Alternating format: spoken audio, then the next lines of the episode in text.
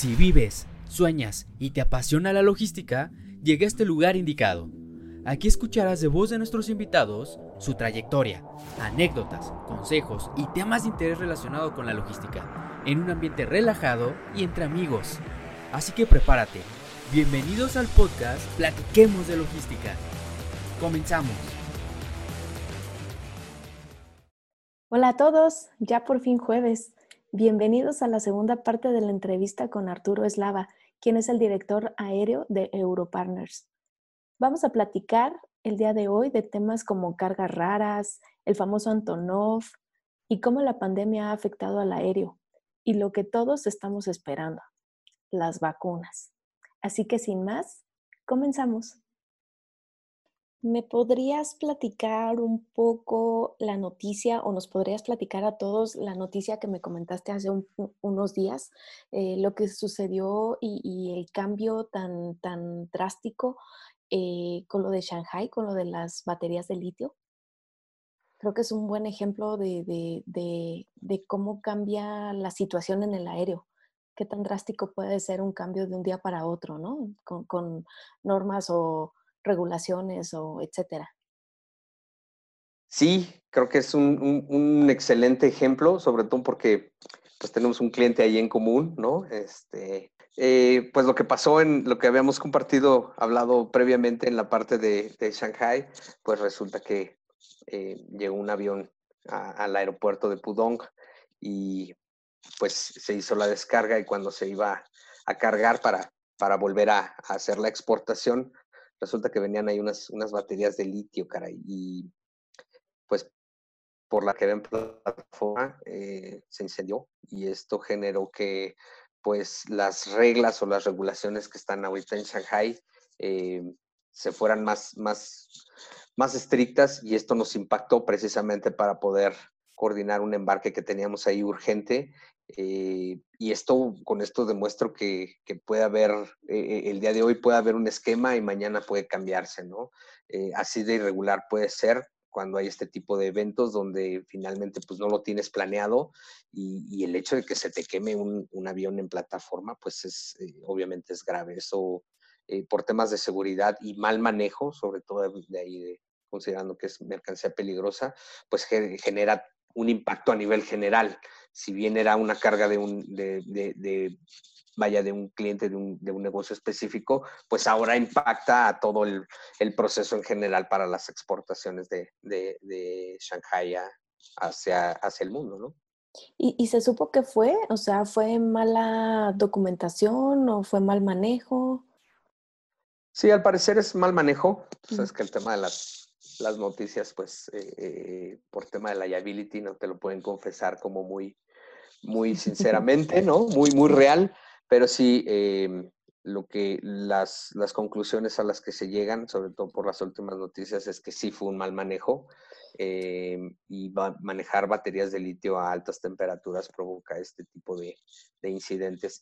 Creo que incluso em, no hubo una doble inspección, porque tú sabes que toda mercancía peligrosa requiere de una legislación y de acatarla por temas de empaque, de, colocación incluso en, el avión.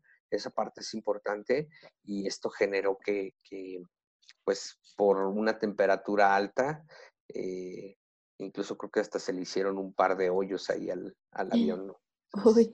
Sí, fue, fue una experiencia eh, em, pues que nos marcó y, ahorita tenemos algunas complicaciones precisamente para mover carga directamente de Shanghai como consecuencia de este evento. ¿Alguna mercancía rara que te haya tocado mover? Que tú digas, Ay, esto no sabía o que nos puedas platicar de alguna excepción.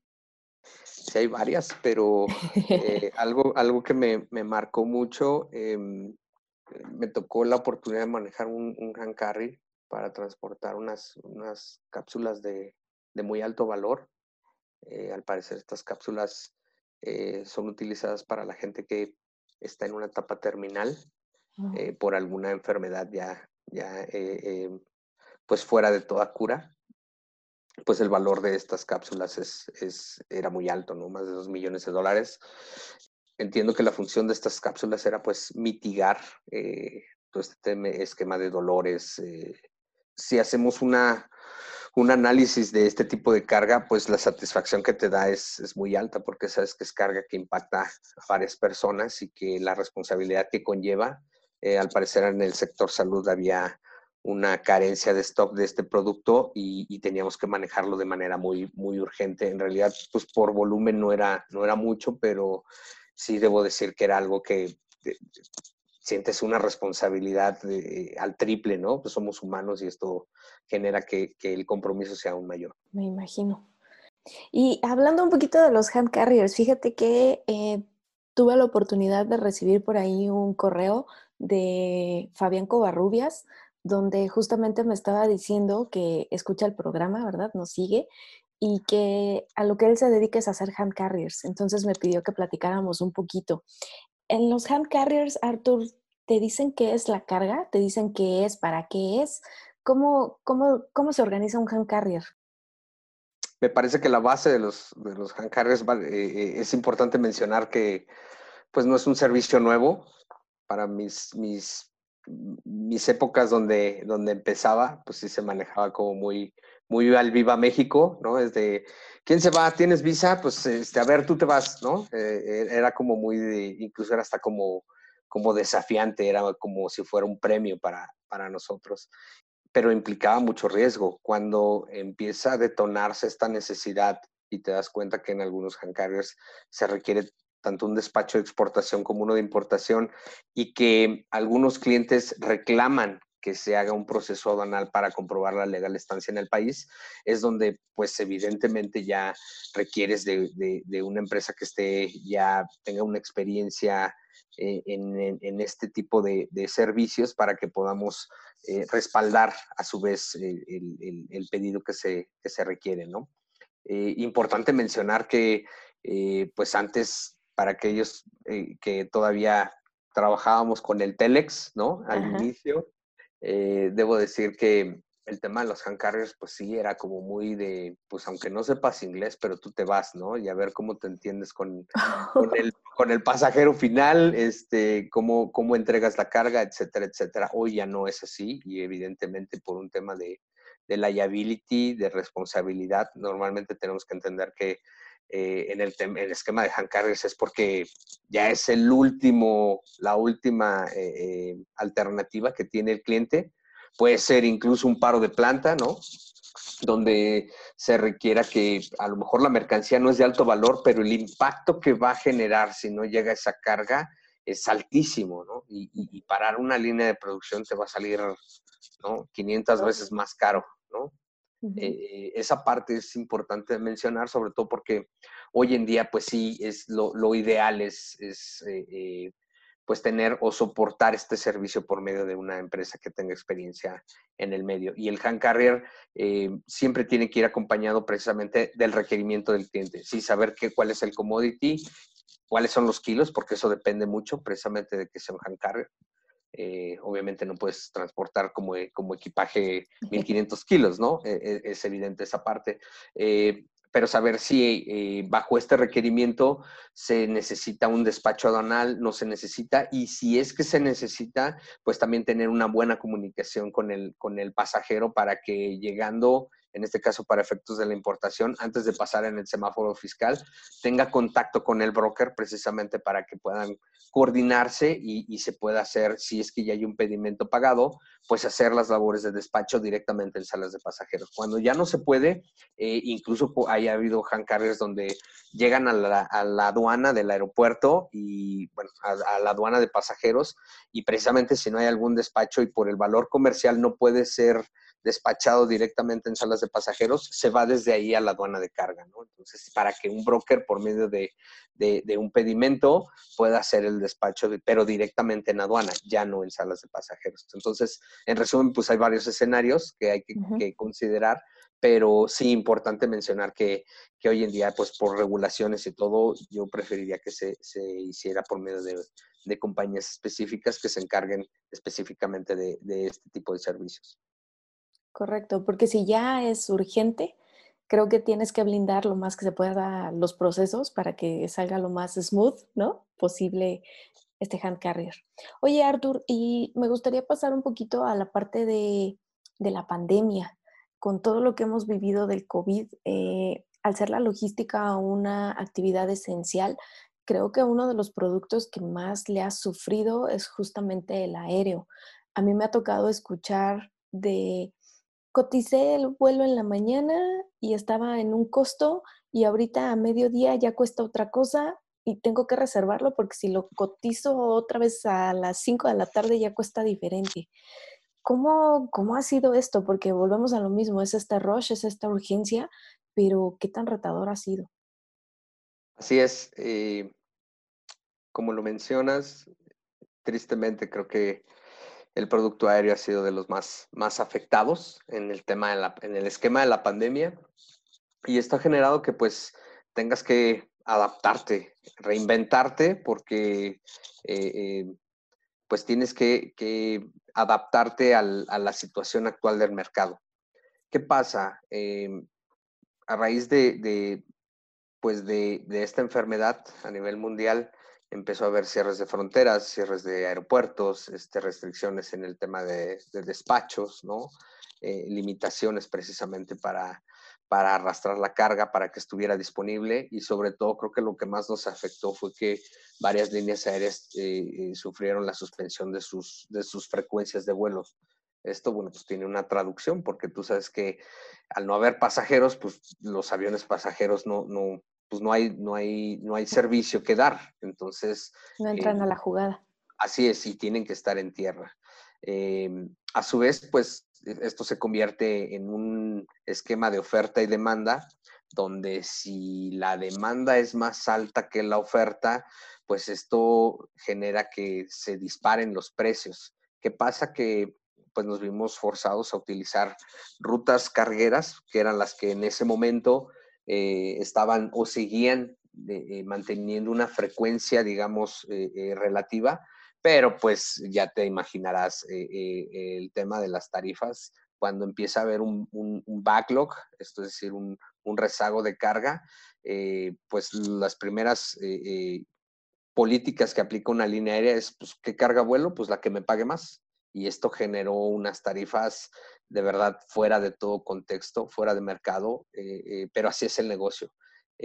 nos ha pasado que eh, estas líneas aéreas hicieron su agosto prácticamente en abril, mayo, junio, donde eh, pues sí hubo unas, unas, unas tarifas que, que, no habíamos visto en muchísimo tiempo. ¿Qué pasa? Em, con esta alta demanda y poca oferta, pues las líneas aéreas no se comprometen a, a estar dando una vigencia de las tarifas. Y esto genera precisamente que haya esta incertidumbre. Y yo te puedo cotizar, pero si no me haces un booking, una reserva de espacio, eh, pues la tarifa puede, puede moverse en función a qué? A, esta demanda de la cual te comentaba que, surge precisamente porque se requiere el espacio, ¿no? Y empezó la pandemia y lo primero que vimos fue, ¡Ah! necesitamos cubrebocas. Y ándale, todo mundo quiso empezar a importar cubrebocas y cuéntame un poquito qué tal estuvo eso de estar trayendo cubrebocas y el cotorreo que se armó en aduana, ¿no? Sí, eh, de verdad qué experiencia. Em, pues eh, conforme hay una necesidad empieza a haber eh, o surgen diversas, diversos problemas, ¿no? Puedes ver que se pueden ramificar una serie de eventos desde el punto de vista que em, pues puedes traer cubrebocas que no son de la calidad que, que se espera, eh, que tiene que haber ciertas regulaciones tanto en origen como en destino, y en destino aquí en estricto con el tema de la COFEPRIS, para el tema de permisos, el tema de cómo lo, cómo lo estás declarando, si son cubrebocas eh, para uso médico o para uso no médico, parece ser que em, puede, puede escucharse muy sencillo, pero de ello depende incluso el tema de que requieras o no un permiso. Y bueno, pues por la cantidad de cubrebocas, esto generó una demanda muy alta de, charters, lo cual eh, pues hacía que en el mercado estuviera, hubiera una saturación. Eh, como, como sabemos, en el, en el mundo de los charters, normalmente la negociación es eh, ¿quieres un servicio de charter? Me pagas el 50% y el 50% al final de la carga. Para el esquema de insumos médicos no fue así. Eh, mm. las líneas aéreas te pedían el pago por adelantado y esto pues obviamente generó que el, que el mercado tuviera una coyuntura que casi casi sentíamos que, estábamos súper apretados tanto del tema de, flujo como disponibilidad. ¿Por qué? Porque esto ocasiona que algunas líneas aéreas eh, cargueras puedan eh, desviar sus rutas originales. Si hay negocio, bueno, pues ustedes díganme a dónde voy y si necesito mover un charter que me genere más, más, más dividendo que una ruta normal, pues lo voy a hacer. Y esto generó, pues, eh, olvídate, un, un, esquema de, una guerra total de mercado. Prácticamente estuvimos peleando a nivel tarifa centavos, si tú lo quieres ver así, con tal de, llevarnos eh, eh, este tipo de embarques. Pero sí, fue una, etapa muy difícil. Se, eh, considero que hubo una contracción de mercado muy delicada que esto generó que los, los costos incluso estuvieran totalmente fuera de toda competitividad. Ok, perfecto. Y, platicando un poquito a futuro, este, em, Artur, yo espero que el tema de las vacunas llegue más rápido, ¿verdad? Mm, de lo que esperamos, pero pues yo siento, ¿verdad? Que quienes van a mover esas vacunas van a ser los aéreos, ¿no? Entonces, ya están preparados, sirvió algo, mm, aquel suceso de la influenza, los preparó para algo, ya estamos listos. ¿Nos podrías platicar un poquito de, de, con tu bola de cristal, qué crees que es lo que va a pasar con el tema de las vacunas? tú lo mencionaste, el tema de la influencia fue creo que el mejor ejemplo que se tuvo. Eh, incluso se tuvieron que mover charters completos de enviroteners precisamente con vacunas ante la demanda. Como sabes, pues México fue el, punto medular donde se, generó esta, esta enfermedad y en su momento eh, debo confesar que sí hubo muchos problemas en cuanto a disposición. Eh, y para este caso creo que pues más que estar preparados, es importante eh, considerar cuál va a ser el origen. En, base a ello, es como puedes generar tu o, planear tu logística, porque obviamente no va a voltear solamente una línea aérea para la ruta de México. Si hay un, origen en específico que pueda ser el, la, que pueda detonar, en este caso, las, las vacunas, pues obviamente lo que esperamos es que el aeropuerto se sature, que todas las líneas aéreas volten para allá, ¿no? Que incluso interrumpan o hagan eh, rotaciones de vuelo de sus frecuencias normales, precisamente para desviar estos vuelos y que puedan atender los requerimientos eh, eh, que se establezca modo de hub en ese país para que puedan sacar la carga lo más rápido posible. Sí, sin duda yo, yo comparto la impresión contigo eh, creo que eh, se tiene que detonar eh, por aéreo, no es por denigrar otro, otro, otro producto, sino por la demanda, por la urgencia que se requiere, sobre todo porque pues la población a nivel mundial es lo que está esperando. Entonces, ¿cómo prepararnos ante ese esquema? Bueno, pues me parece que y uno de los temas muy importantes es establecer estas, estas negociaciones, estas alianzas con, con proveedores de servicio estratégicos, ¿no? Un esquema de preferred carriers, donde tengas este soporte y que al final eh, eh, pues al ser, este, eh, ser un cliente importante y tengas estas negociaciones, pues te consideren precisamente para que tengas esta preferencia para mover, mover tu carga. Creo que por ahí puede ser una opción. Y la otra también importante mencionar es que tengas esta presencia donde puedas tener la capacidad de negociar, ¿no? Hoy tú sabes que al final se requiere el espacio, pero pues hoy el día el mercado se está moviendo en base a quién oferta el mejor precio sobre eso es donde creo que va a girar eh, el, torno del movimiento de las vacunas. La bonita guerra de precios, as usual. Así es, así es, como siempre, ¿no? Yo sé.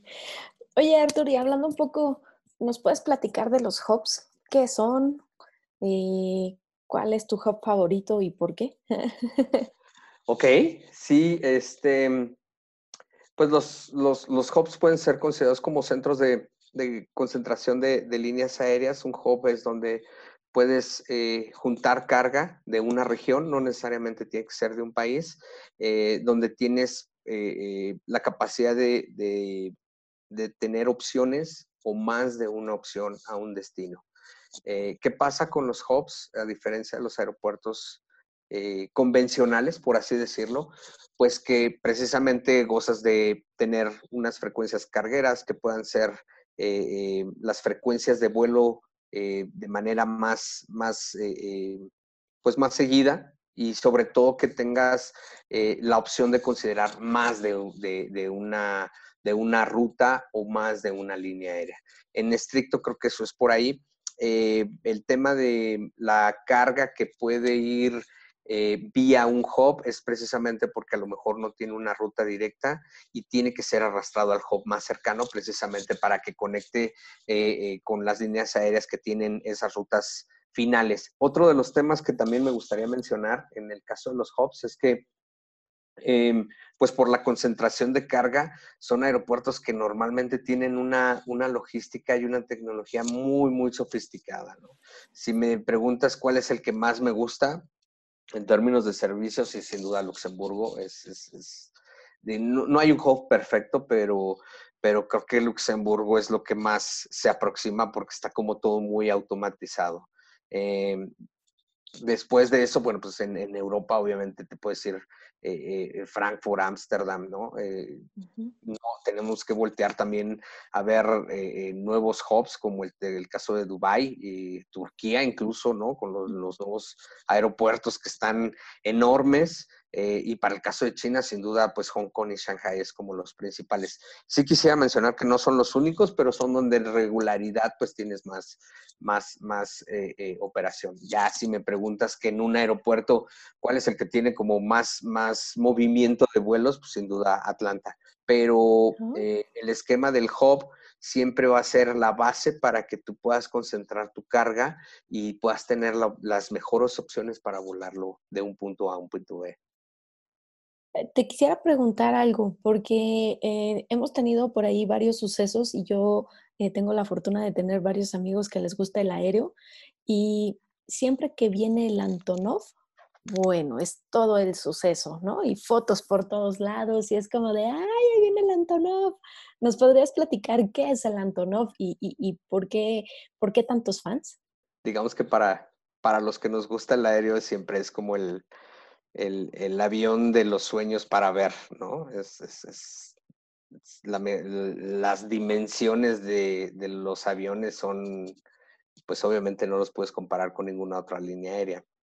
A diferencia de una línea comercial, eh, Antonov es de origen ucraniano, eh, tiene varios equipos, pero pues básicamente se enfocó al tema de proyectos, manejar carga de proyectos en función a aquellos embarques que no pueden ser movidos de manera convencional en un vuelo carguero. ¿Qué quiero decir con esto? Pues eh, eh, carga sobredimensionada, carga que tiene un peso pues totalmente fuera, fuera de, los límites de un avión eh, carguero comercial. Y esto pues genera que Antonov sea muy selecto en, en los proyectos. Antonov trabaja bajo proyectos eh, y tiene varios equipos al respecto, ¿no? Eh, en México hemos tenido la fortuna de que ha bajado algunas veces, em, por darte eh, una referencia, pues para esta parte de tanto armadoras en Puebla como en Aguascalientes ha bajado, sobre todo para temas de em, nuevas líneas de producción, ¿no? Moldes de inyección. y ha bajado tanto en, en, Guadalajara también como en Puebla. Eh, para este tipo de proyectos, eh, el, equipo normal que baja es el Antonov, el 124. Eh, pero vaya, pues el, más grande es el 225 y los puedes diferenciar porque el 225 tiene tres turbinas por cada ala, a diferencia del 124. ya te imaginarás de qué tamaño está.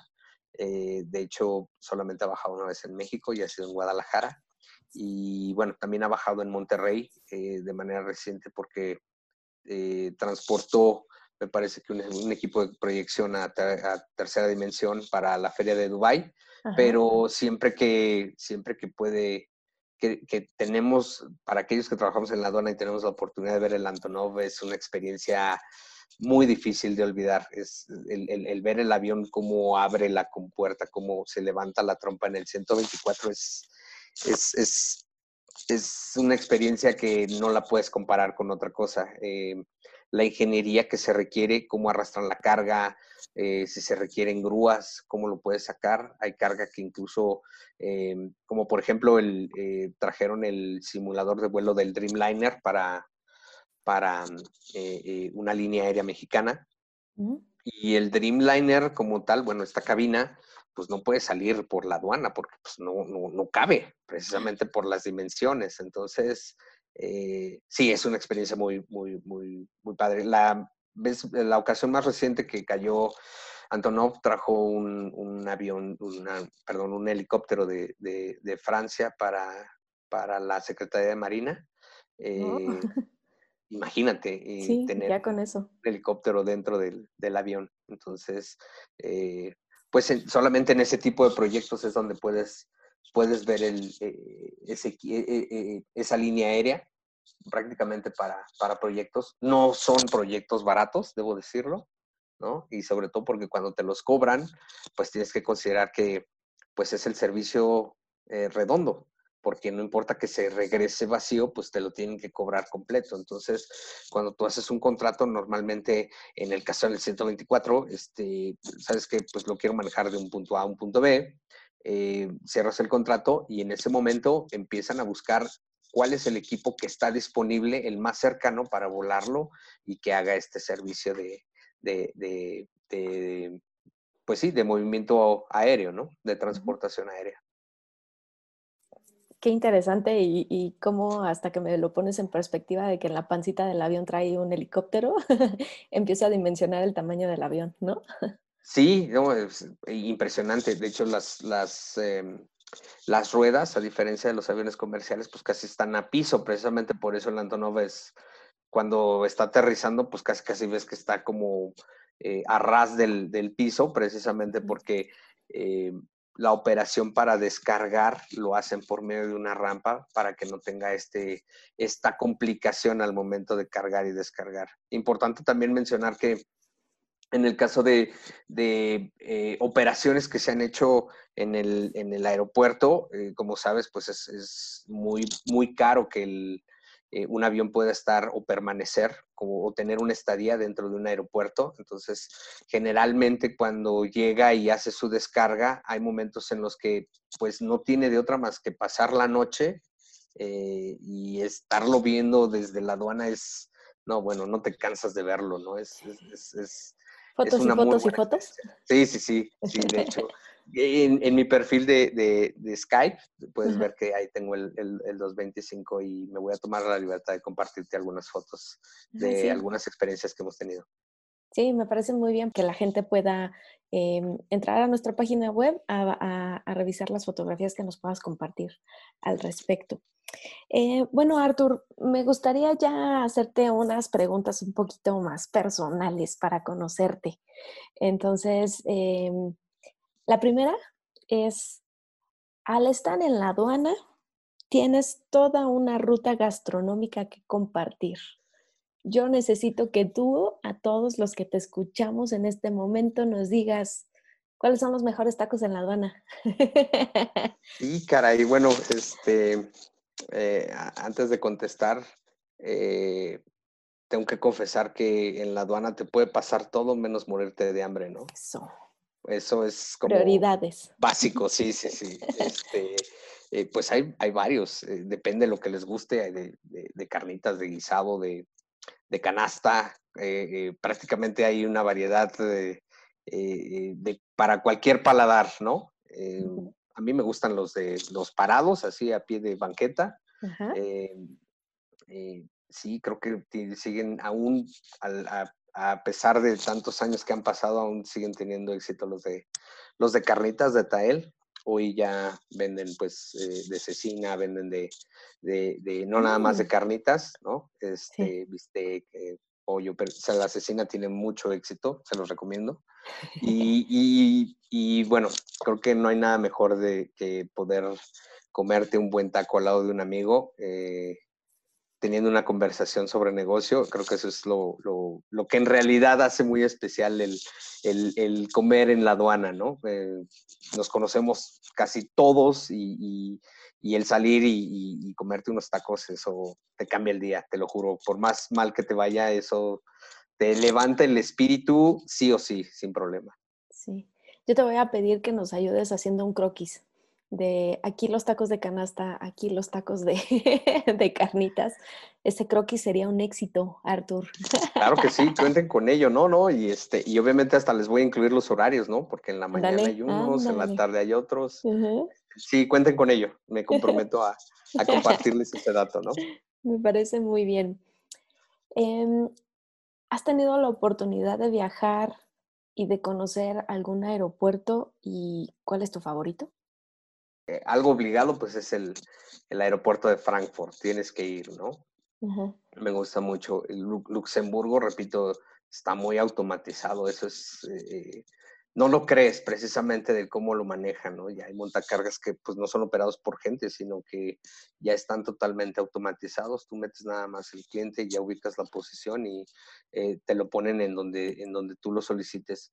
Em, Miami, Miami me parece que por el tema del Speedy González, eh, Miami me marcó, sobre todo porque tuve la oportunidad de ver la, operación en vivo, eso no, no sabes, eh, te sientes como eh, proud to be part of it, Es, como, me, encantó porque el vivirlo y saber que tú estás aportando para, para la generación de esa ruta y de ese negocio, vaya, no sé, te hace que veas eh, esta labor desde otra perspectiva. sin duda, eso es lo que, lo que más me gusta, ¿no? Pero sí, mucho por aprender. De entrada, eh, Frankfurt me gustó mucho porque em, los europeos, el, mindset que tienen es muy diferente al, ver la operación que tienes aquí en, en, el Aeropuerto Internacional de la Ciudad de México. Bueno, pues te das cuenta que es casi como el blanco y el negro, ¿no? Es totalmente diferente. Em, por, por, por, veces muy práctico en, en, la cuestión del despacho, pero pues con una infraestructura totalmente eh, em, diferente, sobre todo porque es importante el hecho de mencionar que pues la, el, el, tamaño, ¿no? De, de la dimensión del, del, aeropuerto sí es una diferencia. Entonces ahí obviamente tienes oportunidad de hacer o de desarrollar una, una operación diferente. Pero eh, en específico esos dos. Los Ángeles pues es, es, es muy muy, muy comercial, ¿no? Muy, em, muy práctico de alguna manera, pues eh, algunas líneas aéreas eh, tienen más la experiencia de utilizar como un, third party para que puedan utilizar el tema de la, del armado de los pallets, de la recepción, pero sí, si me piden esos dos, yo creo que Luxemburgo y Frankfurt, sin duda. Sin duda, muy bien. Artur, ¿cuál ha sido tu mayor logro? Mi mayor logro ha sido el poder trabajar con la gente. Me encanta trabajar con la gente, desarrollar equipos de trabajo. Em, me ha costado, me ha costado mucho, sobre todo porque, em, pues, al principio yo vengo de una generación de la vieja guardia, ¿no? Y esto implica que en muchas cosas pues la estructura operativa es diferente. Hoy con la experiencia y los conocimientos que se van adquiriendo a través de los años, eh, me sigue gustar, gustando mucho trabajar con la gente. Creo que eh, nos debemos a eso, a los equipos de trabajo y, y creo que el líder lleva y conlleva una doble responsabilidad, ¿no? Porque aparte de ser líder y de estar obligado a entregar resultados, pues también tiene que ser ejemplo. Entonces, eh, creo que es eso. Y, lo complementaría solamente que em, uno de mis más grandes logros es descubrir esta pasión que tengo por el aéreo, ¿no? El, la necesidad de, estar en este negocio y de, estar siempre abierto a seguir aprendiendo y, a, adaptarnos, ¿no? A, reinventarnos. Creo que esto es una mejora continua y esto es lo que nos hace que, tengamos este, eh, esta apertura en la mente para que podamos adaptarnos ante cualquier, ante cualquier reto. ¿Me podrías contar alguna anécdota chistosa, una novatada, algo que te haya pasado así, historia de terror, algo, algo, algo divertido? Yo recuerdo una que eh, me marcó, me marcó porque tenía poco tiempo laborando en, en, Panalpina. Eh,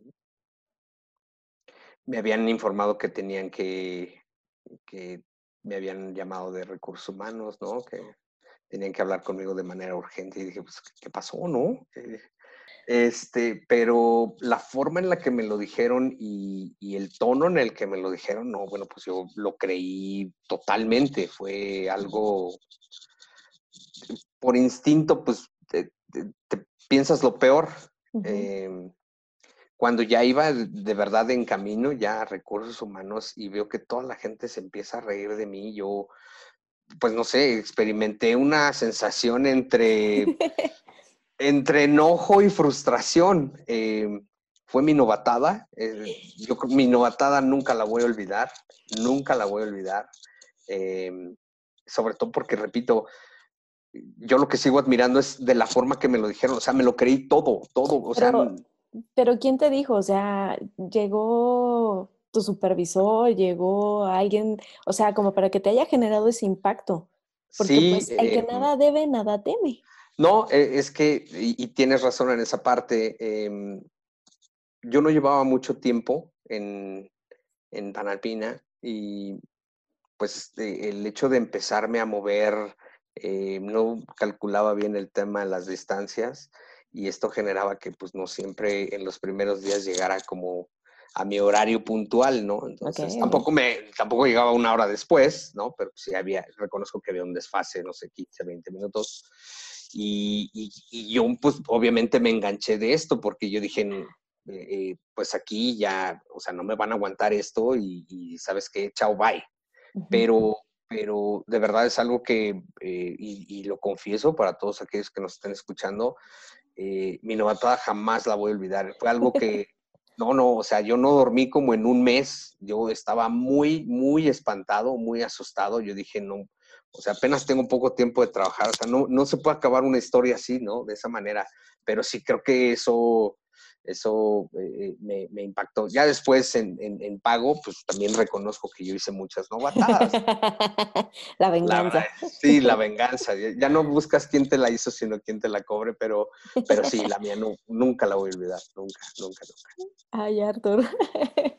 Sí, es que esas novatadas, esos panalpinos eran buenos para las novatadas. Sí, muy buenos, ¿eh? Sí, no eran tremendos. Has estado hablando mucho de armar equipos. ¿Qué buscas en la gente para que digas, te quiero en mi equipo? ¿Qué cualidades, qué skills, qué, qué, digo, para los chicos que nos están escuchando y que andan buscando como su primer empleo o que andan pensando en cambiar, eh, ¿qué, qué, qué, es lo que buscas en un talento como para que digas, wow, él, él hace la diferencia de ver 20 candidatos que digas, mm". digo, obviamente tiene que ver mucho el background, lo que sepa, conocimiento y demás, pero ¿hay alguna skill en específico? Sí, y qué buena pregunta. Gracias, gracias Mitch, eh, por, por hacerla.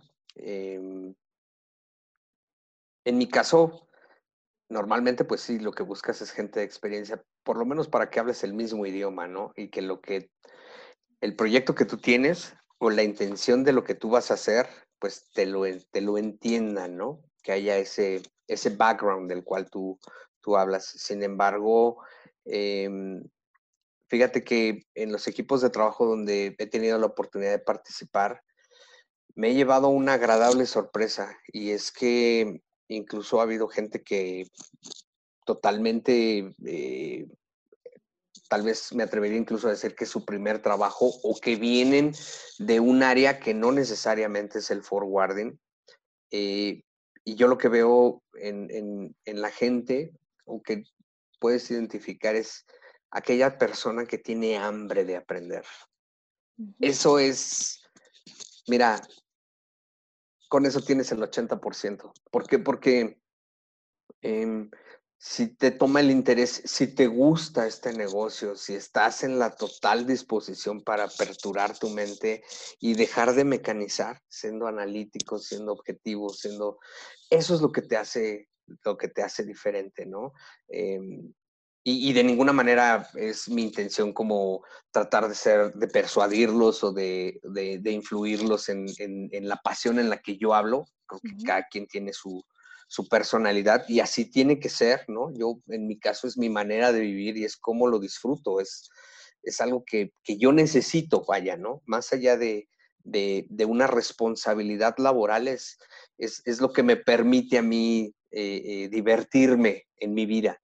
Pero eh, en aquellos talentos que tienen esa hambre de aprender y que, te, que, se prestan para, para escuchar, no para oír, para escuchar, de verdad, esos son los, para mí, son los, los diamantes que, que, que, que, necesitamos y que creo que cualquier empresa les gustaría tenerlos eh, sin, ningún, sin, ningún, pues, sin ninguna duda, ¿no?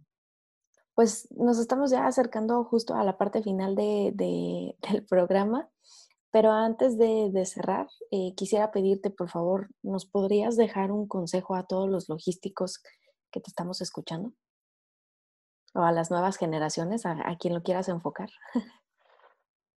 Sí, gracias Mitch, gracias por la oportunidad. Em, pues creo que un consejo no es, no es, no es nada sencillo em, y no lo resumiría solamente en uno. Creo que en mi caso, em, repito, y, ofrezco una disculpa si utilizo mucho el tema de la pasión, pero para mí es, es lo que eh, gira alrededor de mi vida, ¿no?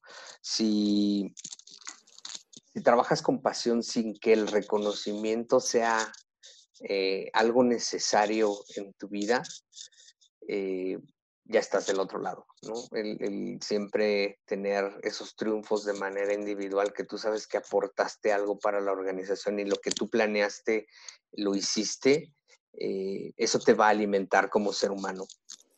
Em, tenemos que tomar en cuenta que no vendemos transportes ni fletes, vendemos servicio. Y el servicio, yo estoy plenamente convencido de que el servicio es lo que hace la diferencia en el mercado.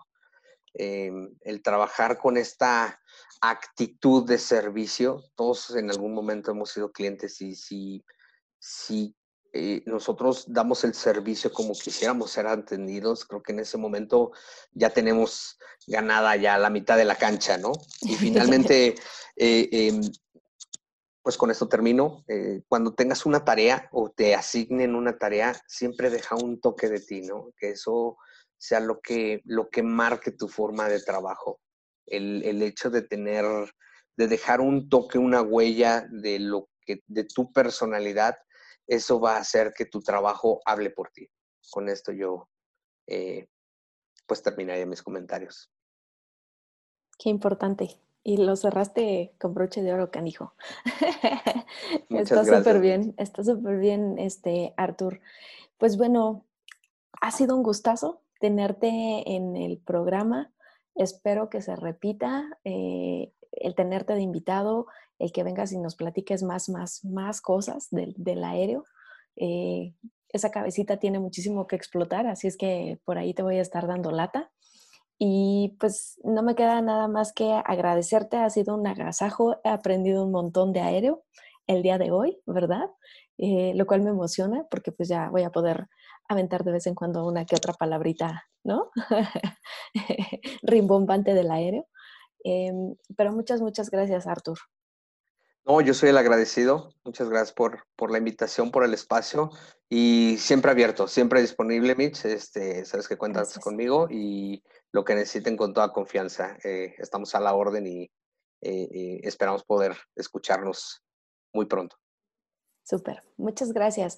Y pues a todos los logísticos, a nuestra comunidad tan bonita que, que, vamos armando entre todos, les agradezco mucho que nos dejen entrar a sus oídos.